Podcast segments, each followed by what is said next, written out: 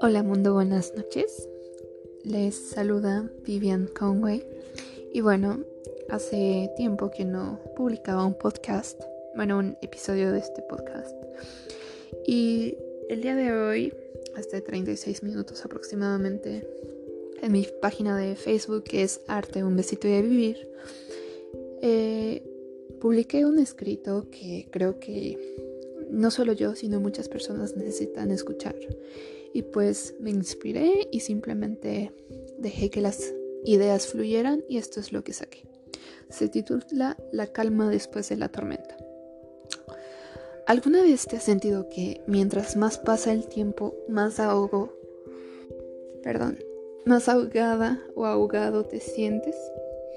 Si no, pues confieso que yo sí, me he sentido así reiteradas veces. Todavía no terminaba un problema e inmediatamente surgía otro, y así consecutivamente. Pero en vez de ahogarme en mi propio vaso de agua, lo que hice fue dejarle a Dios, a la vida y o al destino mi desenlace, el cual, el cual a Dios gracias resultó mucho mejor de lo esperado. Con base en mi experiencia te puedo decir que, en efecto, la fe y la esperanza deben ser las últimas que debes perder si yo las hubiese perdido, no podría sacar un aprendizaje de las lecciones que la vida me dio.